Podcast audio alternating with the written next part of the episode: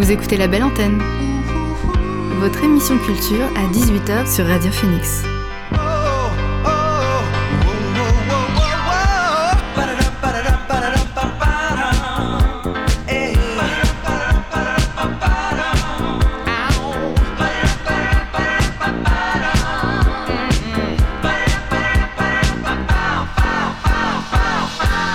Bonsoir, vous êtes sur Radio Phoenix, il est 18h, l'heure de la belle antenne, votre dose quotidienne d'actualité culturelle. Je suis Elvire et comme chaque jour, du lundi au jeudi, je suis derrière le micro pour vous partager les nouveautés de la scène canaise, mais pas que. Ce soir, je reçois la réalisatrice Lina Swalem qui vient nous présenter son documentaire intitulé Bye Bye Tibériade. Après s'être attardée sur ses racines algériennes du côté de son père dans son film Leurs Algéries, elle part sur les traces de sa famille du côté de sa mère à travers l'histoire de quatre générations de femmes palestiniennes. En deuxième partie d'émission, une ribambelle de chroniqueuses et chroniqueurs sont au rendez-vous.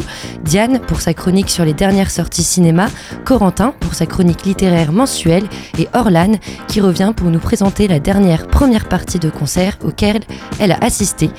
Mais tout d'abord, voici le son du jour.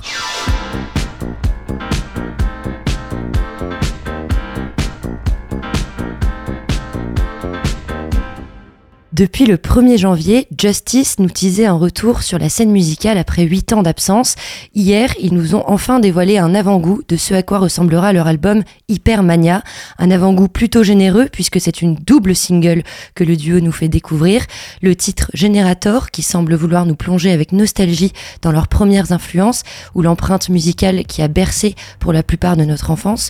Et le titre One Night All Night sur lequel Justice collabore avec Tame Impala. C'est ce dernier j'ai choisi comme son du jour. On écoute One Night All Night de Justice dans la belle antenne.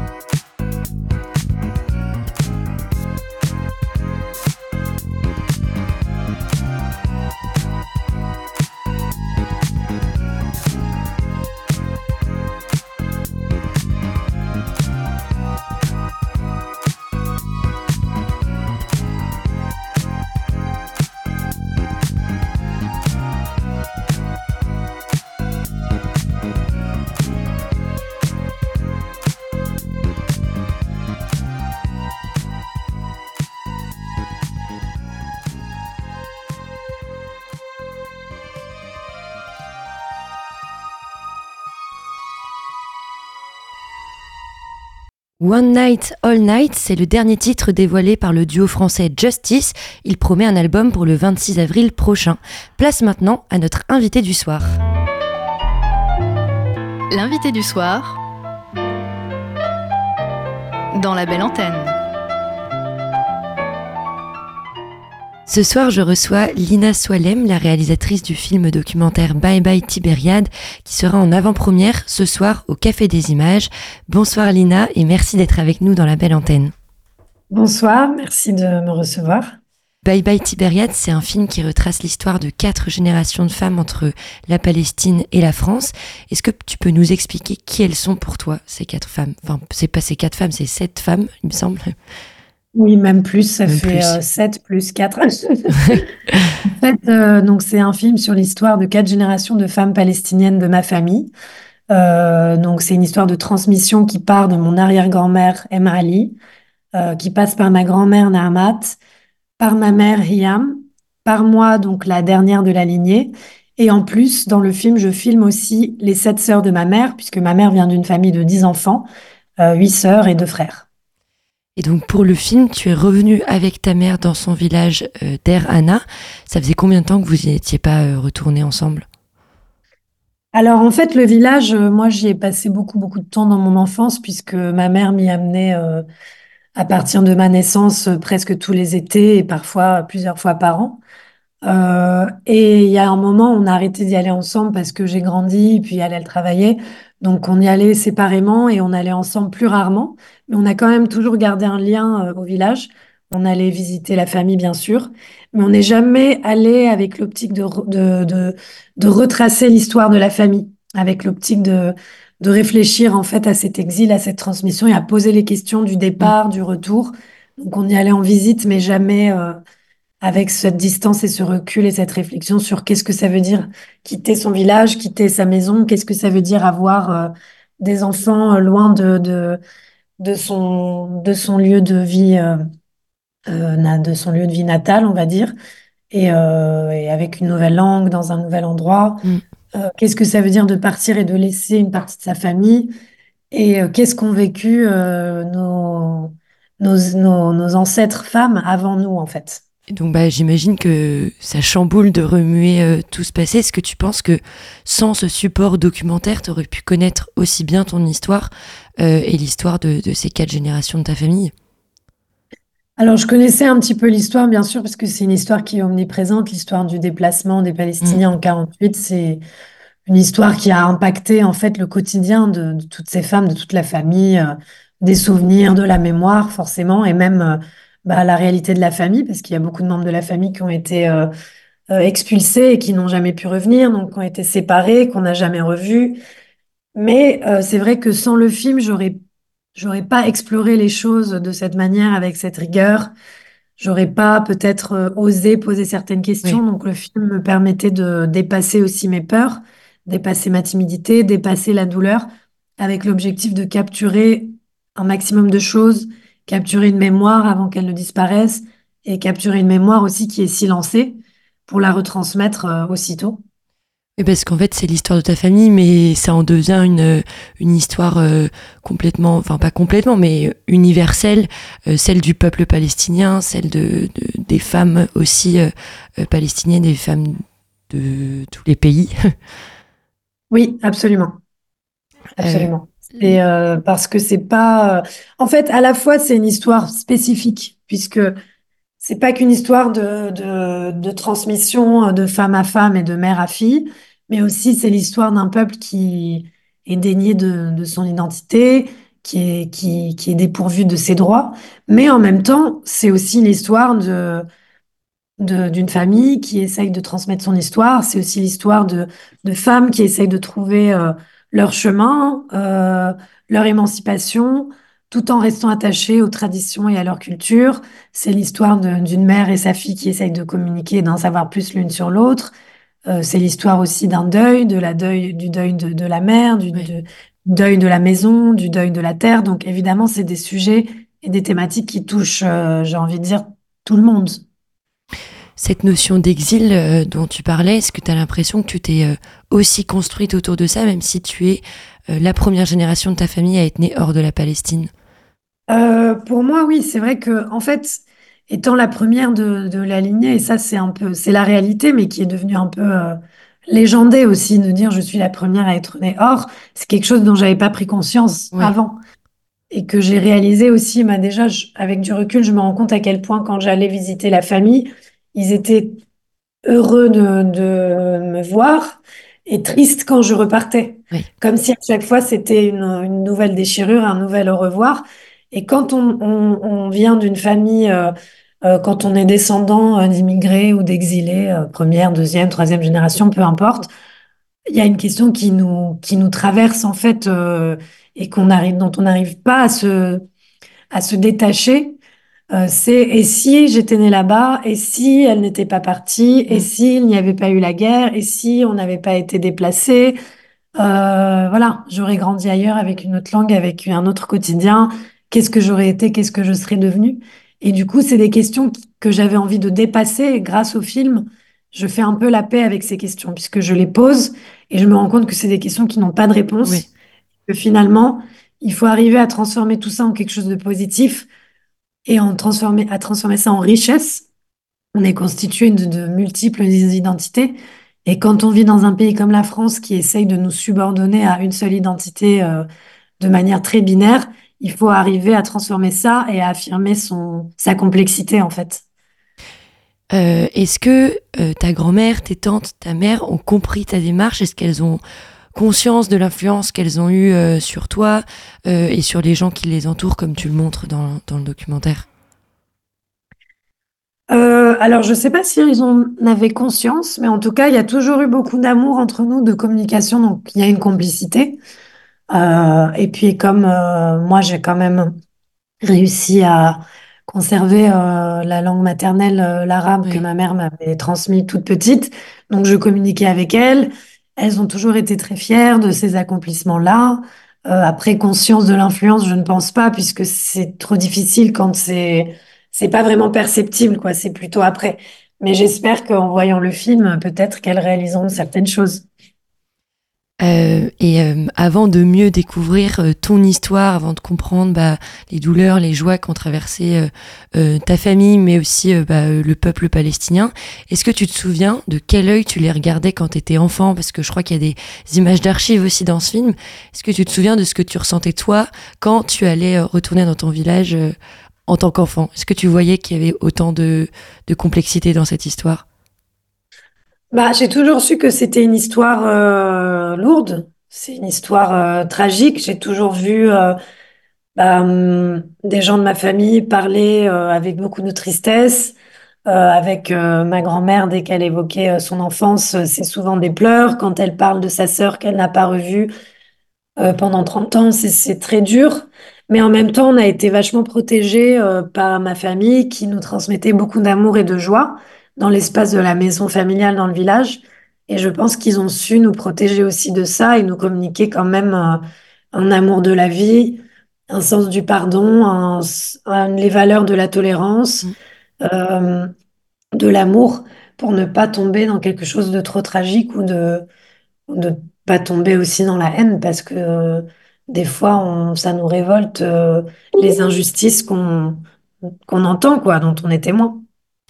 Euh, et enfin, ton documentaire, il montre aussi une forme de résistance euh, féminine parce que bah, c'est- tous les portraits que tu montres, c'est des portraits de femmes. Euh, Qu'est-ce que ça t'a apporté dans, ta vie d'être entourée par des femmes aussi fortes, euh, comme tu le montres dans le documentaire? Bah, je pense que ça m'a donné beaucoup de confiance. Euh, déjà, je sais que le parcours de ma mère euh, m'a toujours euh, fascinée. J'ai toujours euh, admiré énormément ma mère, sa force, les choix qu'elle a fait, euh, ce qu'elle nous a transmis, les liens qu'elle a gardés avec la famille. C'est une femme euh, complexe qui a réussi à s'affirmer tout en tout en restant en phase avec euh, ce qu'elle était et son éducation.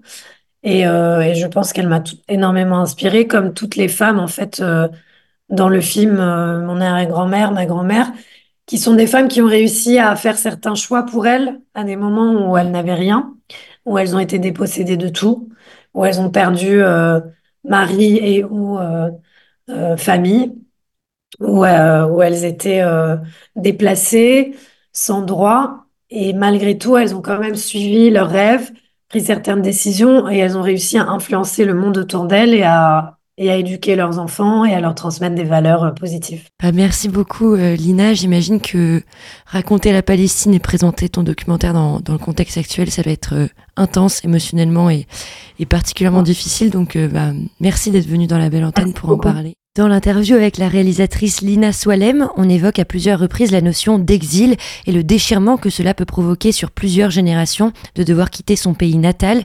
Une artiste en parle aussi, c'est Laurie Darmon, et elle en fait une chanson qui s'appelle L'exil, qui évoque l'histoire de sa grand-mère venue d'Égypte. On l'écoute tout de suite dans la belle antenne.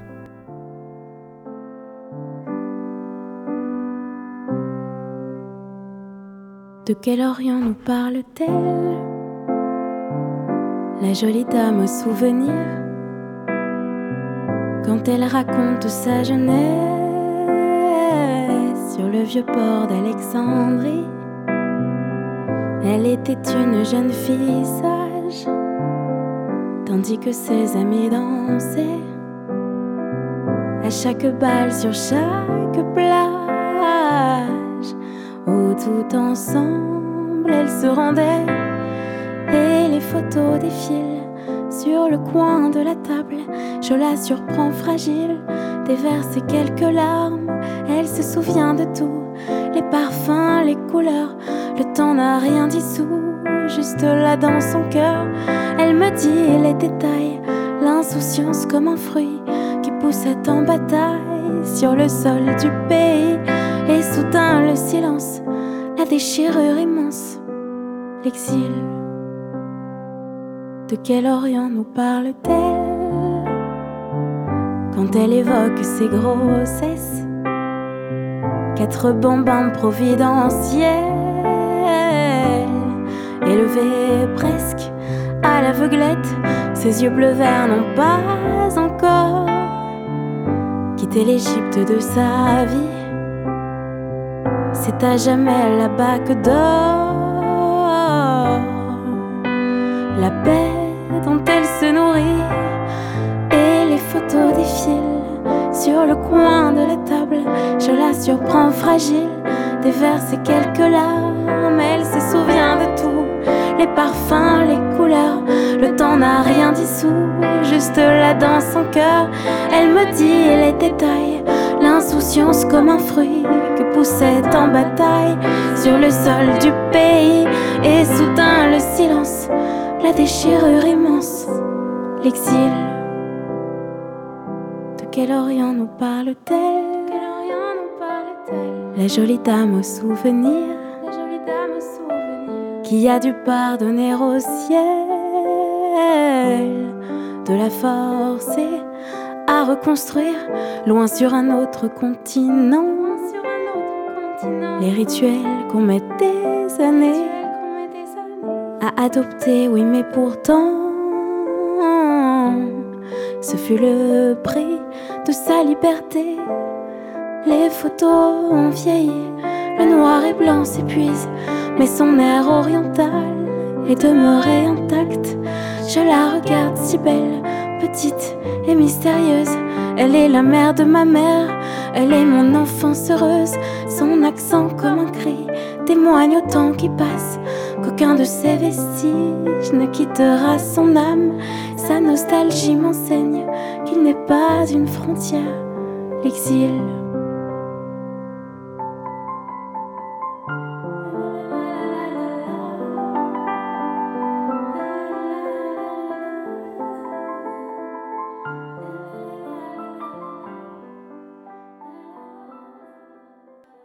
Cette chanson s'appelait L'exil. Elle fait écho au film documentaire Bye Bye Tibériade réalisé par Lina Swalem qui était l'invitée du soir.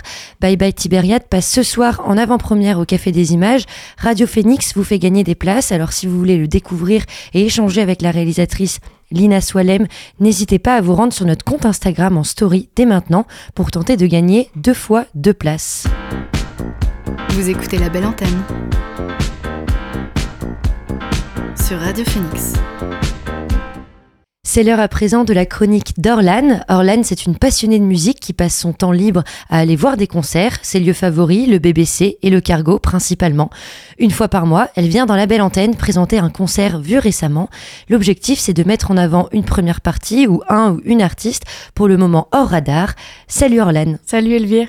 Alors, de quel concert tu vas nous parler ce soir? Alors, ce soir, j'ai décidé de revenir sur un des concerts que j'ai vu le mois dernier. C'est celui de Aimé Simone au BBC le samedi 2 décembre. Bah, super, est-ce que tu peux rapidement nous présenter qui il est avant d'aller plus loin? Oui, bien sûr. Alors, Aimé Simone, c'est un chanteur franco-norvégien de 29 ans. Il fait partie de ces artistes dits écorchés pour qui la musique est un refuge. Propulsé par son tube Shining Light, sorti en 2020, Aimé Simone ne compte aujourd'hui pas moins de 30 000 streams sur les plateformes de streaming grâce à ce morceau. Il est inspiré par les parcours de Billie Eilish, Rosalia ou encore Drake et qualifie sa musique de post-pop lumineuse mélangée à de la trappe, du reggaeton, de la musique de club, afin d'en faire une mélodie populaire et accessible. En décembre 2023, quelques jours avant Noël, il a fait la surprise à son public de sortir la réédition de son dernier album, Oh Glory. Est-ce que tu peux nous en dire un peu plus sur ce concert? Est-ce que tu le connaissais déjà avant d'aller le voir? Je m'étais renseignée sur ces projets avant le concert, et comme je le fais souvent en fait, et je me suis rendu compte que j'avais déjà entendu le tube que j'ai évoqué tout à l'heure, Shining Light, mais aussi Answer the Night, qui fait partie de ses morceaux les plus écoutés sur les plateformes de streaming. Du coup, j'étais encore plus curieuse de découvrir sa prestation sur scène. Et je crois que la date affichée complet en plus. Euh, comment est-ce que tu as trouvé l'ambiance au sein du public avant et au début du concert? Bah, du coup, j'en ai, profité pour aller rencontrer les personnes qui patientaient euh, dans la, longue file d'attente devant la salle et euh, je leur ai posé quelques questions. Je leur ai notamment demandé comment ils avaient connu Aimé Simone et voici leur réponse. J'ai découvert euh, Aimé Simone à Beauregard, euh, pas l'année dernière, mais celle d'avant, et j'ai beaucoup aimé. Donc euh, j'ai vu qu'il passait au BBC, donc on est revenu avec mon chéri pour le revoir. J'ai vu Aimé Simone sur Quotidien il y a longtemps. Mes parents, ils m'avaient conseillé d'écouter tout son album, enfin tous ses sons et tout. Et du coup, c'est ce que j'ai fait. J'ai connu Aimé Simone avec mon cours de danse. Et alors, ce concert au final? En toute honnêteté, c'est pas le concert qui a le plus retenu mon attention en 2023, mais je tenais à en parler parce qu'il m'a vraiment époustouflé par sa proposition scénique. Je m'explique. Je n'avais aucune attente autour du concert d'Aimé Simone, je connaissais qu'un ou deux morceaux et je suis entrée dans la salle avec en tête les mots des personnes avec qui j'avais pu échanger quelques minutes avant. Quand il est monté sur scène, la première chose qui m'a marqué, c'est sa scénographie très sobre, essentiellement composée de jeux de lumière desquels il se servait pour se mettre en scène. C'était très poétique, très beau à voir et bien qu'assez perturbant puisqu'on devinait à peine les traits de son visage, ce qui allait parfaitement avec le personnage mystérieux et sombre qu'il est au final. Pour ce qui est de son public, j'étais assez stupéfaite. C'était un public qui était assez timide, qui réagissait pas tellement et qui faisait peu de bruit, mais un public quand même très attentif et absorbé par son personnage. Ce tout, ce tout amenait le concert dans une ambiance que l'on aurait cru d'un autre monde et ça m'a transporté. Donc c'est un concert assez hors du commun finalement. Euh, est-ce que le public semblait d'accord avec toi?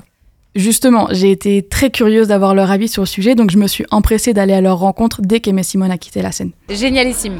Franchement, ça s'est terminé, mais je m'attendais même pas à, cette fin-là. Faire euh, une fin comme il l'a fait là, ça donne déjà envie de rester, t'as envie qu'il juste y reste. Je vais être honnête, je pensais connaître et euh, j'étais très étonnée qu'il n'y ait, pas de musicien.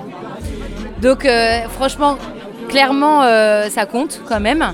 Et en fait, eh ben, non, il m'a embarqué, il m'a fait complètement oublier qu'il n'était pas accompagné. Donc pas déçu. Pas du tout. La reprise de MGMT, euh, on s'y attendait pas, c'était vraiment cool. Moi, je suis une grande fan de MGMT, donc en plus, euh, c'était plutôt vraiment cool. Un gros kiff, un très très très gros kiff. Euh, moi, Aimé Simone, c'est quelqu'un qui me transporte par sa sensibilité, sa sensualité, sa différence de rythme, sur plein de choses, son univers musical. Et juste, c'est un très très gros kiff. Et honnêtement, je viens de le réaliser ce soir et j'en suis très heureuse. Donc, un avis très unanime sur un concert qui nous a porté hors du temps le temps d'une soirée. Oui, ça semblait être une soirée euh, exceptionnelle. Bah, merci Orlane d'être venu nous raconter ce concert ce soir. On te revoit le mois prochain pour une nouvelle découverte. Et on te quitte avec un titre d'Aimé Simone, bien sûr. Celui que tu as choisi de nous faire écouter, c'est Answer the Night. Aimé Simone, c'est maintenant dans la belle antenne.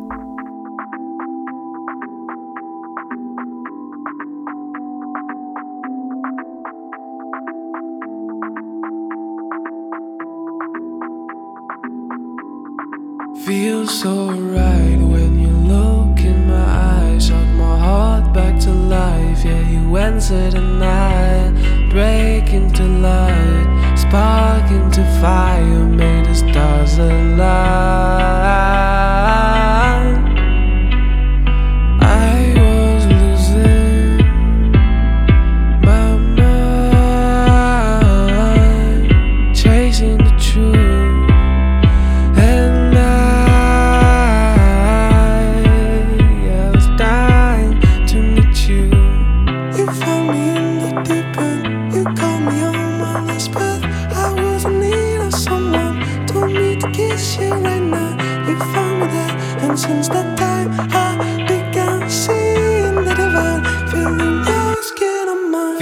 So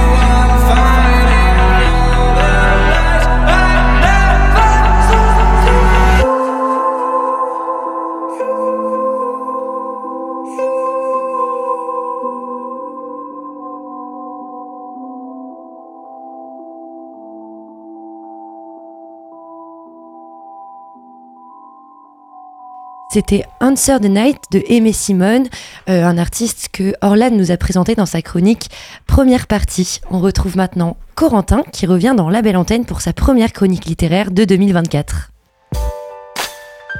persuadé que le livre, en France, recevra à cause du puritanisme français un accueil assez réservé.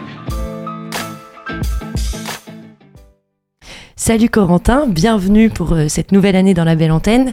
Alors, pour ce début d'année, de quel livre tu vas nous parler?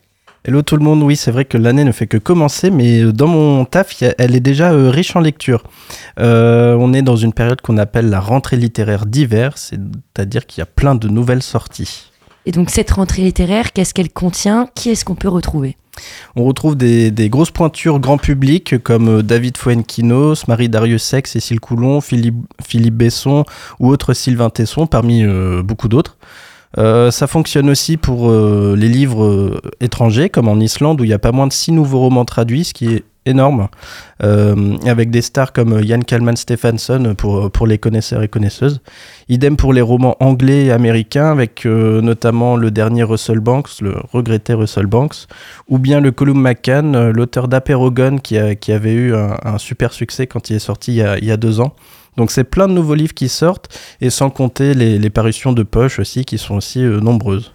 Et toi, parmi ces nouvelles sorties, de quoi tu avais envie de nous parler?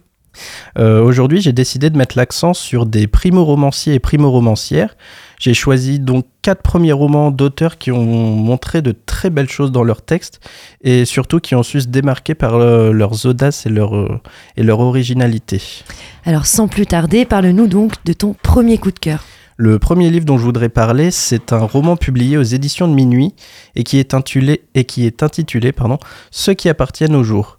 Euh, c'est un titre qui est signé Emma Doud van Troitswijk, euh, si je le prononce bien, une jeune autrice française qui est née en 99 et qui est originaire des Pays-Bas. On la connaît pas trop en France, mais elle a participé au master de création littéraire du Havre. Donc pour les personnes qui sont sceptiques euh, ou qui ont des doutes sur l'ambition de ces masters euh, euh, d'écriture, sachez que ça fonctionne. Ce roman, il va raconter le quotidien d'une famille de pasteurs qui quittent les Pays-Bas pour s'installer en France. Et c'est un quotidien qui est marqué par les questionnements de chacun des membres de la famille. Les personnages sont ultra touchants. Euh, le grand-père, qui est donc ancien pasteur, qui perd peu à peu la mémoire à cause de la maladie d'Alzheimer. Euh, le frère, qui lui est en doute sur son avenir de pasteur, qui a peur de rompre avec cette tradition familiale, qui n'est pas sûr que ce soit euh, son, vrai, son vrai métier. Le père et la mère qui sont en proie au burn-out. Et il y a aussi tout le questionnement autour du déracinement, euh, le fait de quitter son pays pour un autre. Euh, mais ce qui est chouette, c'est que c'est une famille qui est vraiment très unie dans ce déracinement. Le tout donne vraiment un, roman qui est lumineux euh, sur la famille et les choix que l'on fait. Ça ne parle pas de religion, contrairement à ce qu'on pourrait penser. Euh, et ce qui est bien, c'est qu'il y a aussi plein de sensations dedans. Euh, c'est une large focalisation sur les cinq sens, et puisque la famille, elle entretient des rapports euh, assez physiques, elle se prend souvent dans les bras, elle passe tout son temps ensemble, vraiment des moments de bah, collectifs qui sont, qui sont très touchants. On est dans une vraie bulle en fait.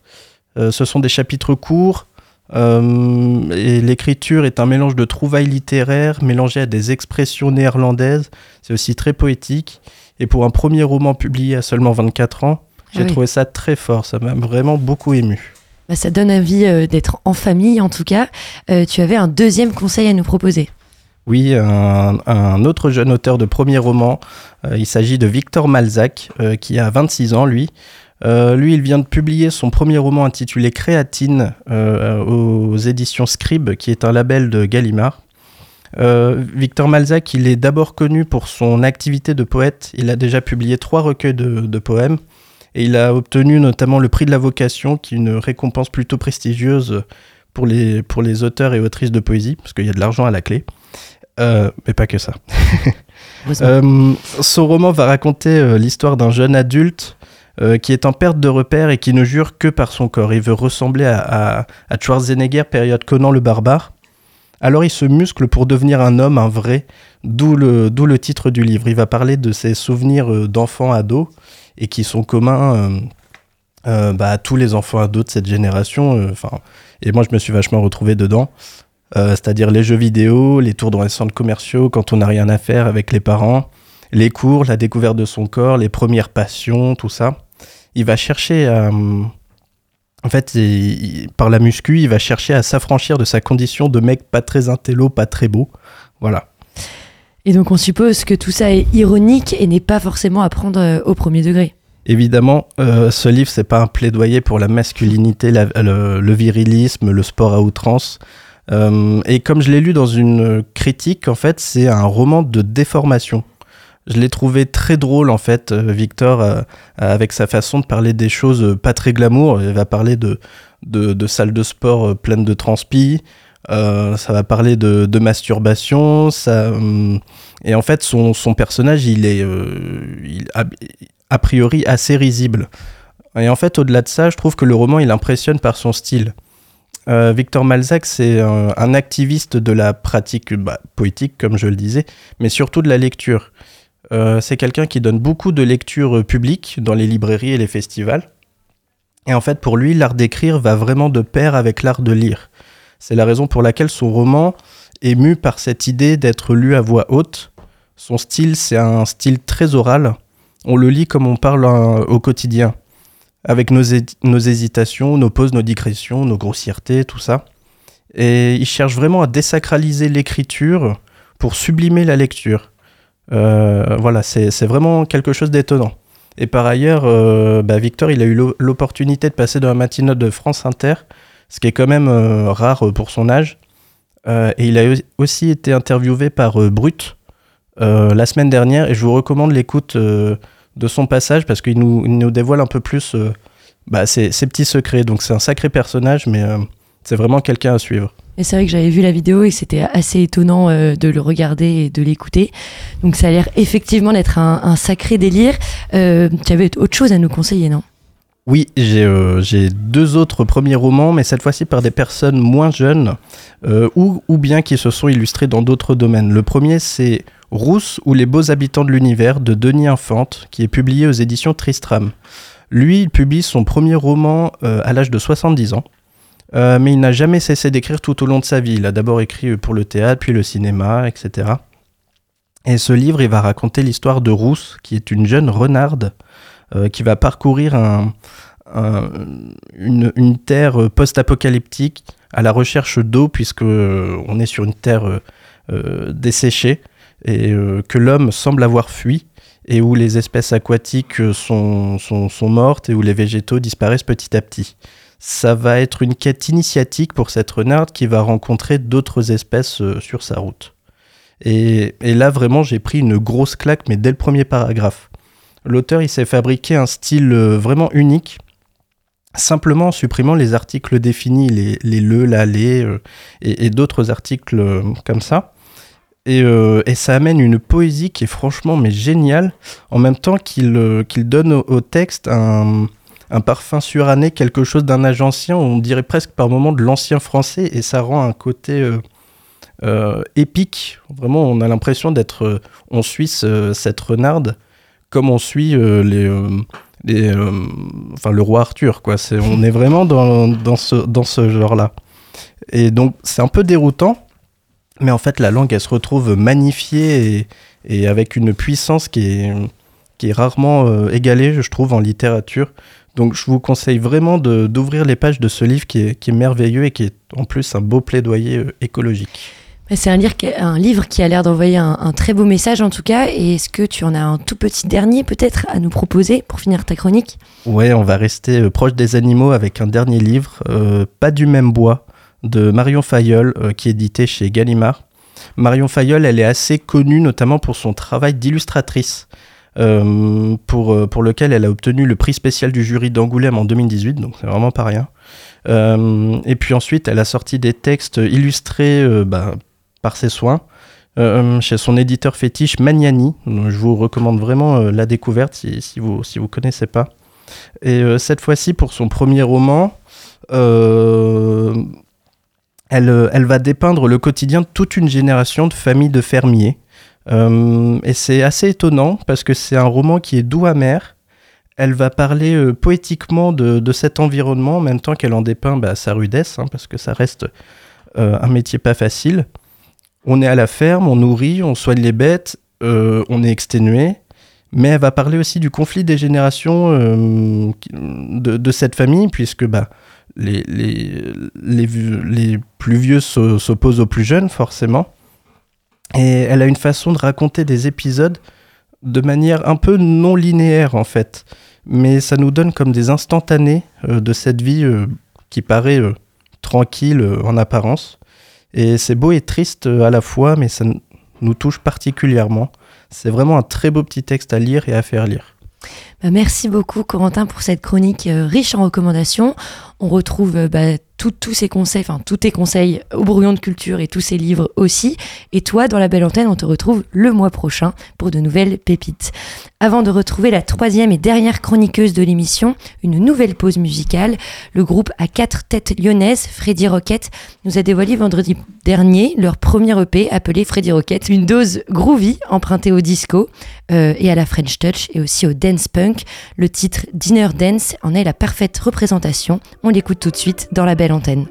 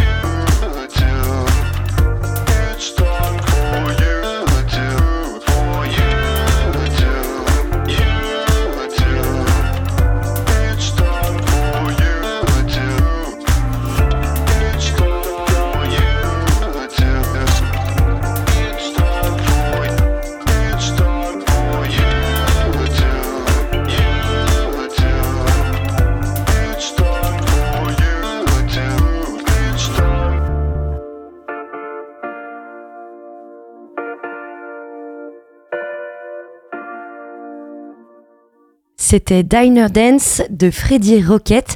À présent, on retrouve Diane pour sa chronique sur les sorties ciné. Non, c'est pas vrai. Je n'ai rien d'Humphrey Bogart. Rien du tout. On fait du cinéma comme d'habitude. Salut Diane, ce soir au programme de ta chronique, un seul film qui entame très bien l'année 2024. En effet, Elvire, ce soir je veux vous parler de Pauvres créatures, le dernier long métrage de Yorgos Lantimos, sorti en France la semaine dernière. Un film très difficile à saisir, mais au minimum intéressant à regarder. C'est ce film est une adaptation d'un roman sorti en 1992 du même nom et raconte une histoire digne de Frankenstein. Une femme enceinte se suicide en se jetant d'un pont, mais son corps est récupéré par un scientifique un peu taré qui ressuscite la femme, nommée Bella Baxter, en remplaçant son cerveau par celui de son bébé qui était à naître, lui qui était encore vivant. Et donc ça nous donne un récit d'un bébé dans le corps d'une adulte. C'est totalement ça. Le film inscrit cette situation carrément glauque dans un univers, dans un univers victorien steampunk très approprié. On a une bonne vingtaine de minutes d'introduction à l'univers, avec une photographie très maîtrisée, mais surtout des costumes absolument magnifiques qui seront là tout le film, et plein de sens confectionnés par Holly Waddington. Ce qui est sûr de prime abord, c'est que c'est un film qui a de l'imagination, parce que de sa situation initiale bien bizarre, il va en faire un film qui est tout aussi bizarre, sans que l'on sorte jamais vraiment du bateau. L'histoire de Bella Baxter nous emmène aux confins de la philosophie, de la psychanalyse et de la découverte de soi, et il n'y a en fait pas d'analyse pure à en faire, chacun ou chacune y fera son interprétation, parce que le film laisse beaucoup de portes ouvertes. Mais toutes ces portes ouvertes, est-ce que euh, ça ne peut pas perdre ou ennuyer au bout d'un moment? Alors ça peut perdre, mais c'est un petit peu le but parce que Bella Baxter est un enfant et qu'elle est au fond très perdue dans son monde. Elle est exactement le type d'enfant qui commence à comprendre les choses et à vouloir de la liberté, à vouloir comprendre les choses et se sentir libre. tout ça, c'est les deux liants du film, la liberté et la compréhension. Et pour ne pas trop s'ennuyer, en fait, le métrage, le métrage s'appuie sur deux choses. D'abord, il est très dense, tout s'enchaîne, il y a toujours un truc à regarder, à écouter, à comprendre, à expliquer.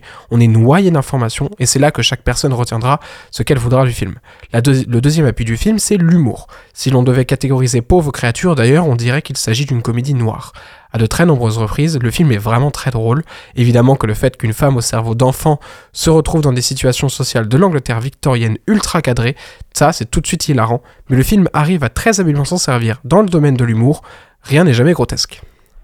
Tu dis que dans le domaine de l'humour, rien n'est jamais grotesque, mais est-ce que je dois comprendre que parfois le film est grotesque? Eh bien, il y a un sujet sur lequel le film se manque complètement et glisse souvent au ridicule, c'est sur la sexualité de son personnage principal.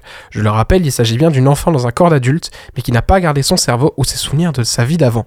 On a, donc droit une, on a donc droit à une scène où Bella Baxter se masturbe avec une pomme à table, ce qui en soi n'est pas totalement improbable, parce que les enfants, même les plus jeunes, ne sont pas étrangers à la masturbation.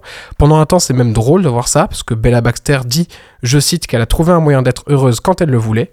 Mais le truc, c'est qu'à partir de là, le film va escalader dans l'érotisme et presque le porno, ce qui pose tout de suite problème quand on se dit que c'est un enfant qui pilote tout ça. Au début, c'est de la masturbation, mais rapidement, c'est de la fornication avec autrui. On finit alors par un peu ignorer ces scènes-là, elles sont certes nombreuses, mais heureusement très courtes, et entrecoupées d'humour noir, et l'intérêt du film ne réside pas dans elles.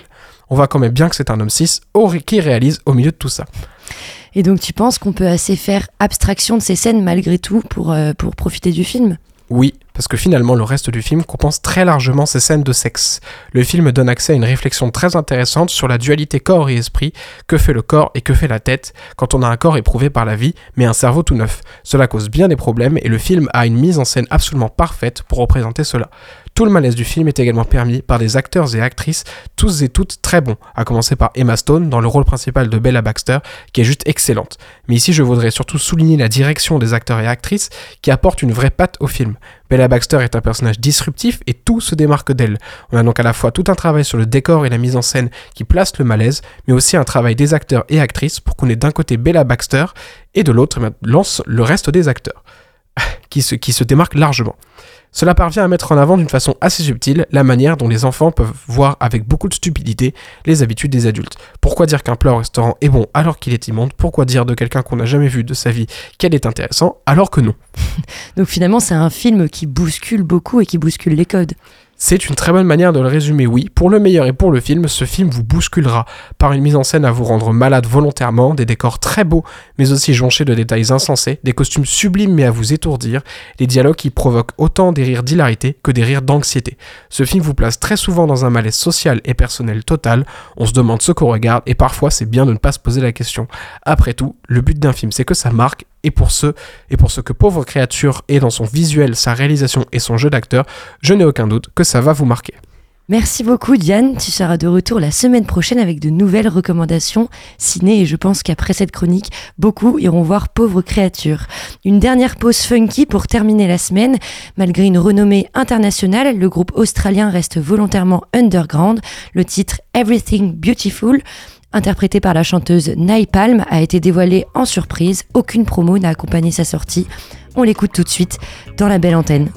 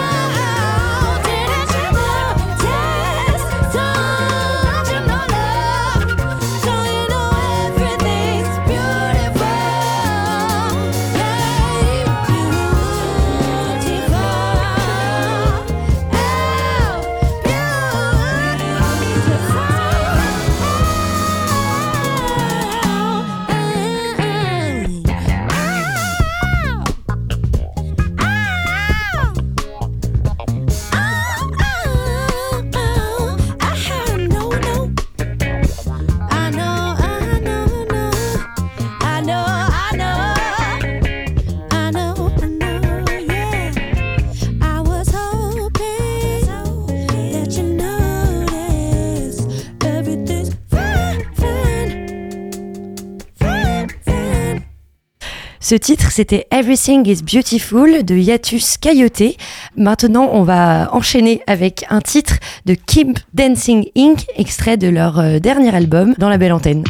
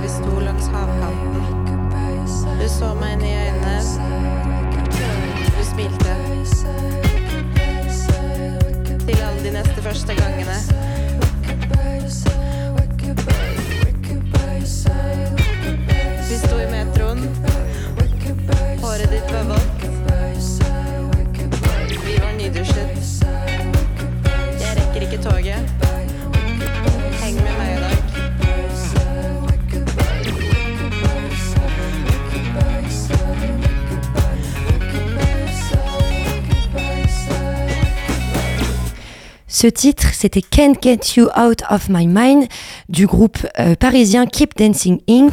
Il est tiré euh, du prom- de leur tout premier album, euh, donc n'hésitez pas à aller le voir pour en découvrir d'autres sons. À 20h, retrouvez une émission complètement nouvelle qui s'appelle One Shot et elle retrace une année de rap avec Anaël, Diane, Lucas que vous connaissez puisqu'il est à la régie, Nathan aussi et Edouard du groupe Twiddle. C'est à 20h sur Radio Phoenix. La belle antenne, c'est fini pour aujourd'hui, mais on se retrouve lundi à 18h. Je vous souhaite à tous et à toutes un très bon week-end. Profitez-en pour vous baigner dans cette mer culturelle qu'offre notre région et ne ratez pas le concert de Kalika et Violette Indigo au Cargo ce samedi qui promet d'être haut en couleur. Euh, merci de nous avoir écoutés. Merci à Nathan dans la régie sans qui je ne pourrais pas vous parler. Vive la culture et vive la radio. À lundi.